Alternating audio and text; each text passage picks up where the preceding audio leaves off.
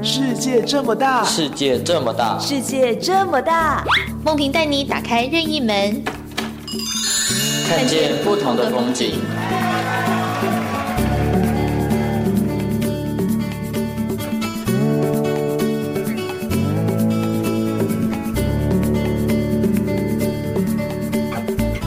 朋友您好，欢迎收听今天的世界这么大，我是梦萍，我是伟谦。你有没有发现啊？嗯、最近好像大家都很热衷于登山这个运动。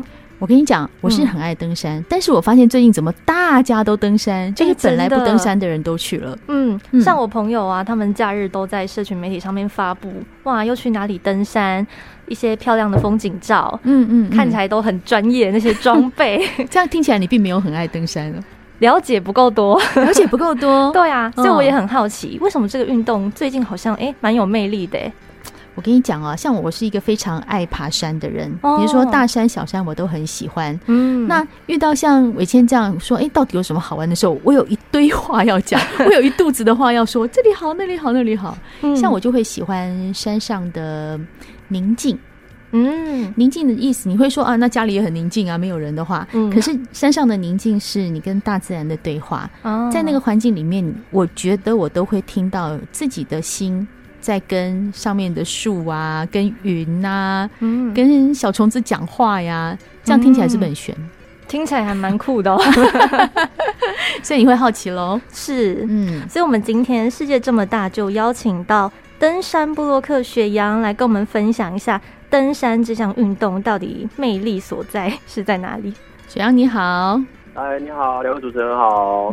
然后请问雪阳啊，你一开始怎么会想要在网络上跟大家分享就是山林的故事，像是有文字文章啊，还有一些漂亮的照片？哦，因为我这个人最早是大概二零一五年左右，那那个时候呢，我在大雪山区服替代役，嗯，那下班的时候，因为大雪山那边没有办法回都市。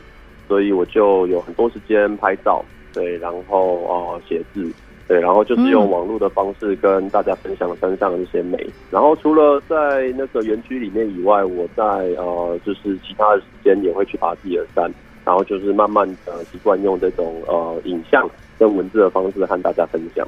你是去大雪山当替代以后才开始喜欢爬山吗？嗯，在那之前就开始了。嗯。只是说，从那个时候开始，会更想要去记录一些什么？嗯，记录的话，是从那个一三年开始学摄影，就慢慢有在记录。嗯，但是呃，其实怎么讲，长期持续的把这些东西放到网络上，则是在一大一的时候才开始。嗯，那以前小时候有什么登山的经验是让你印象深刻的吗？让你可能之后哎、欸、会想要到那个环境里面去工作？哦，这个的话。就我也不知道为什么就是从小就比较喜欢大自然，因为小朋友很容易被动物打动，对，然后就是喜欢看那些什么虫虫啊、青蛙啦、蛇啊、什么小鸟啊之类的，对，然后在那个大概国中的时期吧，对，然后就有持续的两年左右时间，就一直跟家人到全台湾各地的高山去爬山，对，然后就渐渐的对山林越来越熟悉。嗯，那在大学要选科系的时候，也选择了森林系了。对，所以这这就打下了就是呃，我对山林认知的一个最基础的基本知识。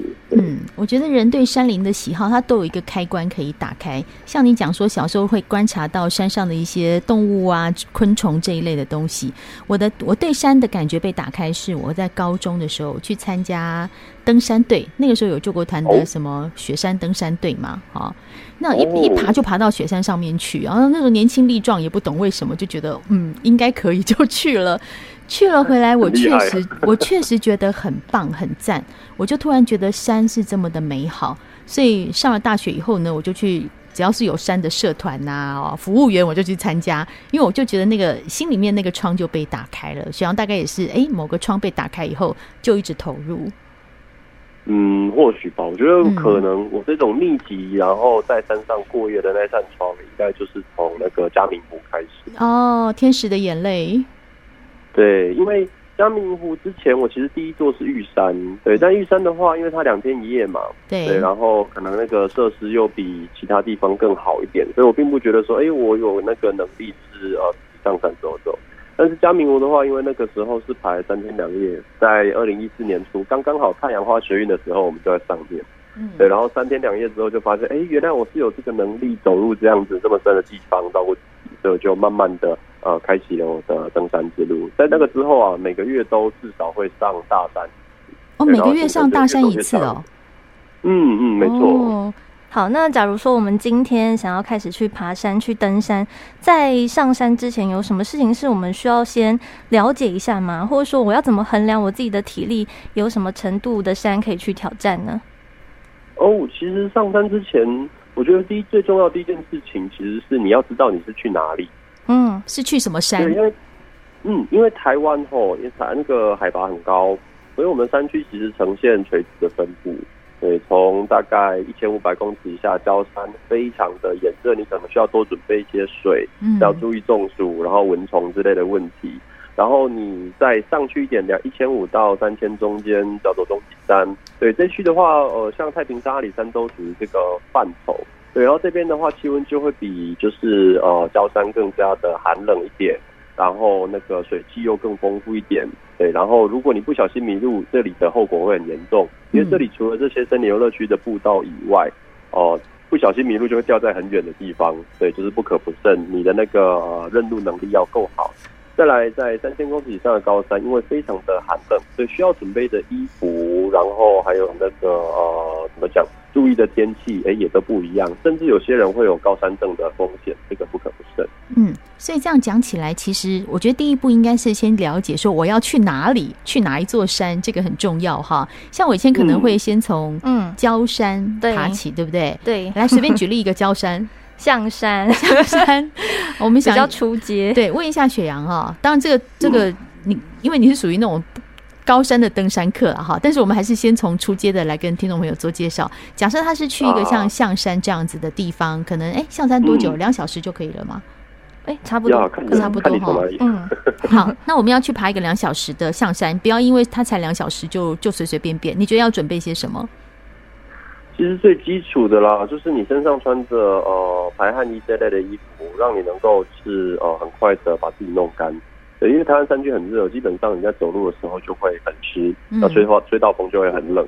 对，所以说就是最好穿排汗衣啦，或者快干的裤子，这样比较好。水一定要带够。那另外，嗯，水的话，呃，对，水一定要带够，尤其是焦山。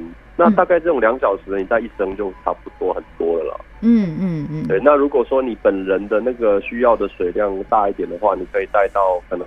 两升，我觉得就差就就就很多了。好，那其实最经典的这种水量的案例是建龙棱啦，在新北市的。哎、欸，你怎么知道我要讲这件？我要讲这条路、欸？哎，我下一个就是要问你这一条路。好，你先讲啊，因为你说到水的事情嘛。对，对，因为建龙棱在我们去年贵为台湾三难之王啊，是三难最多的地方。嗯、其实它最大的那个风险是。中暑跟脱水，对，因为它路线长达六到七个小时，而、啊、你没有经验的你去，你不知道原来要这么久，然后你也不知道中间没有水可以喝，所以你带不够，卡在中间动弹不得，太阳又很晒，那就会中暑脱水啦。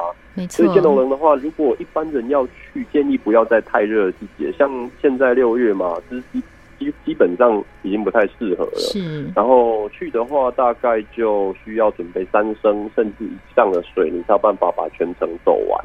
否则你就是去看到剑龙人哦，好，我可以回家了，马上折返，这样也是一个方法。就完全在外面欣赏那个山势就对了。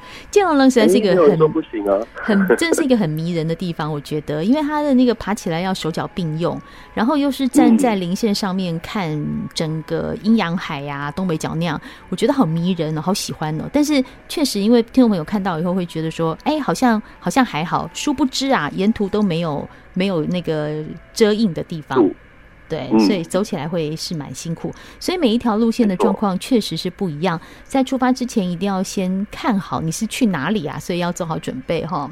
今天我们在节目中邀请到的是登山布洛克雪阳来跟我们谈一谈，他在呃提醒大家，最近想要去爬山的话，要注意些什么事。休息一下，再回到我们的现场。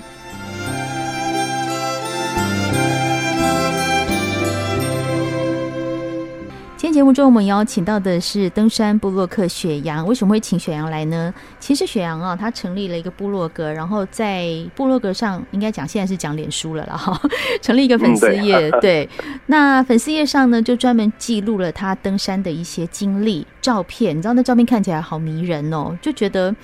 哇，山那也叫你睡这种感觉。但是除了分享这些照片之外，其实我觉得我们我们今天会邀请呃雪阳来讲，其实还有一个很重要的原因是，他希望把一些山野的观念。传递给大家，因为说真的啦，分享一些上山的照片、文字，我也会，但是可以传递这些登山的想法，对山的照顾，那个其实是更重要的。是希望在进入山林之前，我们除了安全啊、配备之外，还需要有观念的建立哦。所以，我们今天邀请到雪阳到节目中来，刚刚谈了说，现在如果上山的朋友要去爬山之前，你要做什么准备？当然就是先知道你去哪里哈。好，那刚刚我们讲了焦山，我们来讲稍微大一点的山，终极山，大概一千五以上的哈。真呃，我我觉得很多朋友对这个地方是有想望的，会渴望，因为焦山爬完爬完就觉得，哎、欸，我是不是可以往前走一步 这样哈？如果是在这个要初步入大山的话，要怎么去选择入门的路线呢？哦，其实入门的路线通常不会在中级山区，因为毕竟这区的路况比较复杂，然后比较不好走一点。嗯，也，最多人会选择入门的地区，反而是呃我们的百越。如果你要开始过夜啦、爬大山啦，这样。对，推推荐什么嘞？嗯、合欢山、石门山。嗯，如果你要爬百岳，因为百岳是高山，那高山的话，它有可能会有高山症的风险。对。但是这个吼，你只有直接到现场才会知道。嗯。所以我建议就是，如果想要开始呃玩在山上过夜，你可以先去爬一趟合欢北峰。合欢北，嗯。对，因为合欢北峰你就、哦、对哈，它高度也够哈。嗯，然后长度也够，因为一般人可能会去合欢主峰或者石门山玩，但因为都太短，所以你可能身体还没有感受到高山的感觉，你可能就啊回到登山口了。嗯，对。可是合欢北峰因为来回可能要三个小时左右，对，所以说呃一般人在上面时间够长，再加上它的爬升跟长度都、呃、有一定的分量，对，所以说你爬完了，你比较知道自己在高山上的状况，之后再准备上才会比较得心应手。嗯嗯，好，你推荐合欢北、嘉、嗯、里山推荐吗？嘉里山也很推荐，对，它算是从台湾，嗯，也不错，因为它算台湾中级山里面蛮有代表性的一个亲民路线吧。对，那由于我个人是小时候爸妈带我去爬焦山的时代去的，对，嗯、所以我已经十几年没有去了，还不错啦，我觉得，就它真的是一个可以入门的山啦，又不会说非常非常难，啊、但也有一定的难度。嗯，就通常是长度吧，我记得蛮长的，蛮长的，后面比较硬，前面还好。嗯，对对对。那北大五嘞，推荐吗？北大武山的话，哦，一般人如果你没有经验过夜的话，呃，它算是入门的百越路线里面算蛮算呃算难的，的一座，算硬的。对。哎、欸，对，算硬的，因为它的长度跟那个上升都在什么玉山啦、雪山之上，对，所以就不是很好惹。哎、欸，突然这样讲起来，我突然觉得应该是玉山才是入门的耶。哎、欸，对，其实台湾入门的这种过夜路线哦，嗯、最简单的是奇莱南华，嗯，哎、欸，然后再来是玉山，再来是嘉明湖，再来是雪山，最后才是北大武山。哦，哎、欸，所以南部的朋友可能比较辛苦一点。你讲这些我都去过，哎，好开心哦。那种山上的美景全部都出现在我的脑海里了。我觉得奇莱南华 CP 值最高啦，因为它容易，然后景大景又容易啊。没有，其实也不能讲容易，因为它很容易下雨。我去了好几次，都是铩羽而归，因为下雨。哦，因为奇莱南华它是日本人开辟的这种月岭道，那它算是第一条以这个规格所建设的呃月岭道，第一条在一九一八年左右盖好。对，那呃，这个所以这条步道，老实说，呃，有一些路段已经超过百年了啦。嗯。对，那这个地方呢，因为这是古道嘛，所以它路幅比较宽，所以下雨的话，基本上你可以带一个折叠伞，走起来会比较开心一点。对，但是也是有这里限定，其他地方折叠伞就是你要看情况使用。嗯嗯，没错。推荐就是没有经验又想过夜的朋友去奇莱南华，然后你不要爬山。你就去住上面那个豪华的山庄，哦，就住山屋就好了，是不是？对对对，因为我自己就是带我爸妈就去山庄，然后就回来了啊，大家也是很开心。有道理，真的很好走，因为前面那一段真的非常好走。嗯、如果你不要去爬奇来北啊，你不要去啊奇呃就是南华那样，你只要到那个山屋去，然后山屋现在很高级耶，现在里面是木头的，然后有四人通铺、六人通铺类似那样。没错，没错。嗯，哎，对耶，好主意耶，不然就干脆在那边露营也好。嗯、我看很多人都在那边露营，哎。嗯，也也是，就是反正你就是跟林务局申请抽签，就抽营位或者抽商务啊，抽中就去，对，不要有压力，就去试试看这种在山上过夜的感觉，然后再决定说啊，要不要再走一些更奇怪的路线，这样。这倒是一个好建议。嗯嗯嗯。分享了这么多大山漂亮的风景，不过我们在进入山林之前，是不是要有一些山林的素养？我们要先具备一些知识，才不会破坏这个美丽的大自然。嗯，那水阳有什么山岳的这个教育可以跟我们分享吗？比如说，我们可能诶，垃圾要自己带下山啊，或者说在山上，呃，水源也是一个问题。或者说可能遇到想要上厕所、生理的需求，对啊，我们应该要怎么样来做处理？好，那这个呢，其实这种就是在游戏的同时保护自然环境的一个行为，对，它是一套呃美，那它可以用一套美国的文化对来叙述，也叫做 Leave No Trace。那林务局大概在零八年左右吧，引入这一套观念，那定名为无痕山林。对，那它总共有七个原则，对，就是能够呃让大家去参考，说，哎，如果你可以这么做，那你对你在游玩的同时，也可以降低对环境的影响。那对于我们一般人来说，其实最重要的莫过于，我觉得是呃，第一个是垃圾带下山，嗯。对，就是你，其实你背你的垃圾都是你背上去的，对吧？对对，那如果背得上去，其实也没有道理背不下来。没错，因为我们日常被都市、被学校训练的太太习惯去找垃圾桶，对，嗯，所以我们才会就是不由自主的想要把垃圾赶快脱离我们的身上，而不习惯把它带在身上。但山上其实没有垃圾桶。是的，所以我们要去习惯这件事情，而不是就是想办法栽在某一个角落，嗯、因为大多数情况不会有人清理的。没有错，因为山这么大。嗯，然后再来第二点的话，其实是厕所的问题，像刚刚两位提到的，那台湾的山区呢，厕所的建设其实并不是非常的广泛啦。对，那保护环境最好的方法就是捏着鼻子去厕所上厕所，很意外吧？哦。捏着你，你会讲仔细一点？就是呃，我们讲，其实我们讲打野外的有两种嘛，一种是它本来有厕所，但是可能很臭；对，另外一种是没有厕所，就变成我们要就地就地呃排呃解放。对，对，就地解放的话呢，嗯、其实你要就是远离步道，你的味道才不会被闻到。然后另外一个是你不会被看到了。对、嗯，然后因为就是在那个野放的时候，你的卫生纸之类，其实它花很久的时间才会腐烂，才会消失。嗯对，所以在大众路线上，其实你去走的时候，每天都是几百人的油气压力在那里。对，那你可以想象几百张那个小白花，就是散落在啊不到看得见的范围，那是一个非常干扰游戏体验的呃没错冲击。对，嗯，所以其实现在啊，就是 LNT 观念里面有一件事情，就是所有的垃圾带回家，其实那个垃圾里面也包含了你擦屁股的那张卫生纸。是是，对，那你擦屁股卫生纸，你就啊好恶心哦，怎么办？你就可以拿一个可能坚果，可能一些呃软糖会有不透明的夹链袋嘛，嗯，就专门拿那个夹链袋来装就好了。其实一开始会不习惯，但是习惯就好了，不会怎么样。对，因为其实我们去登山会带很多小塑胶袋，嗯、好，就是尤其女生，我们随时会，我们上厕所频度比较高嘛，所以我们那个小垃圾袋其实是带很多的。嗯、那你用完了那个小白花，你就丢进去绑起来，也不会怎么样啊，很自然啊，对不对？嗯对，嗯，对。然后呃，怎么讲？然后再来就排泄物本人的话，最好在大之前，对，就是放解放之前呢，你就先挖一个小洞，对，嗯、能够把它埋起来就好，对。然后大完再把土盖回去，哎，这样就 OK 了。不过记得不要在草地上挖洞，不要在草地上回来，对，因为那个长不太回来。你说草不会长回来，这样？嗯，让它花很久的时间长。再来就是因为有大众路线，每天都几百人在上面，嗯，几百个洞，那个草可能就呃慢慢的就退化这样。嗯，其实讲了很多。还有一件事了，嗯、就是不要离开步道。